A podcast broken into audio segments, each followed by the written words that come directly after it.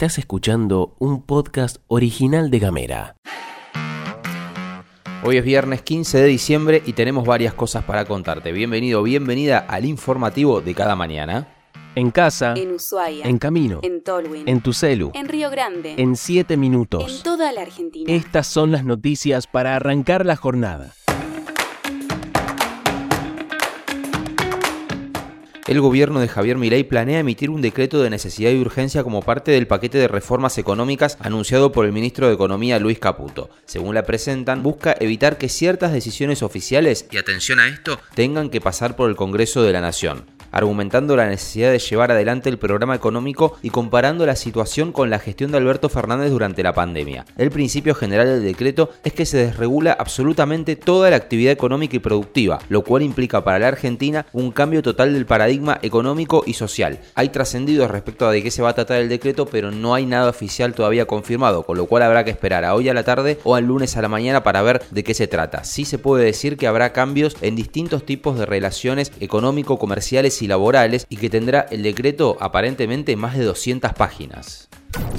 La ministra de Seguridad Patricia Bullrich debutó en su tercera vuelta como ministra de un gobierno nacional presentando un protocolo de orden público que autoriza a las cuatro fuerzas federales a intervenir en bloqueos de calles, ya sean totales o parciales. Algo curioso, puesto que Patricia Bullrich tiene experiencia en haber cortado calles en distintas protestas a lo largo de los momentos en los que ha sido oposición. Respecto al protocolo, se establece severas sanciones para quienes participen en manifestaciones callejeras. Como decíamos, todas las fuerzas federales, incluido el servicio penitenciario, van a intervenir frente a cortes, piquetes y bloqueos, y las fuerzas provinciales deberán intervenir en sus áreas de competencia para colaborar de manera efectiva. Además, se buscará identificar a los manifestantes e incautar vehículos que no cumplan con las normas de tránsito. Se anunció que los costos de los operativos de seguridad se facturarán a las organizaciones que marchen, y en el caso de participación de niños o adolescentes se va a denunciar y sancionar a los adultos a cargo.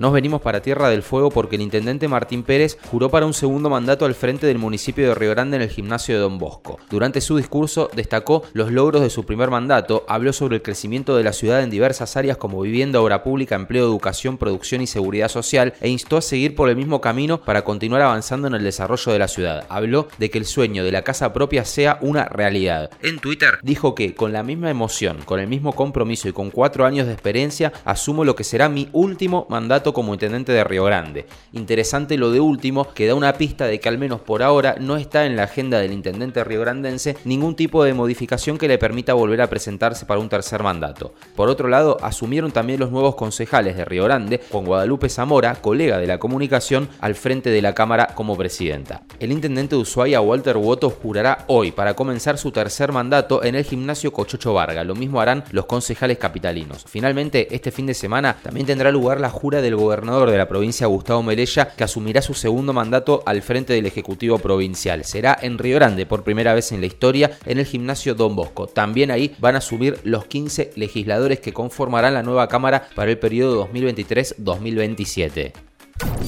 El Ministerio de Economía de la provincia anunció que hoy, viernes 15 de diciembre, se van a depositar los montos correspondientes al aguinaldo para beneficiarios de pensiones RUPE, vejez, empleados estatales, jubilados y pensionados de la administración pública, poderes y entes, veteranos y colegios privados. Los montos van a estar acreditados a partir de las 12 de la noche del sábado 16 de diciembre, así que hoy a la noche o mañana a la mañana chequea el home banking que tendrás seguramente, si te corresponde, depositado el medio aguinaldo que corresponde a este fin de año.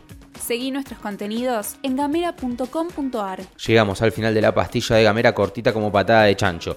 Que tengas un excelente fin de semana. Este podcast fue producido por Mica Maldonado, editado por Julián Melone y conducido por Gastón Lodos. Recordá que podés seguirnos en las redes sociales. Estamos en Instagram, Twitter y Facebook como arroba gamera TDF. Ahí hacemos publicaciones, ponemos plaquitas con información y distintas cositas que te pueden interesar. También podés recibir este informativo directamente en tu celular si todavía no lo hiciste, mandando un mensaje de WhatsApp al 2901 50 2990. Si te parece, nos reencontramos el lunes. Que tengas un excelente fin de semana en la medida de lo posible. Gracias.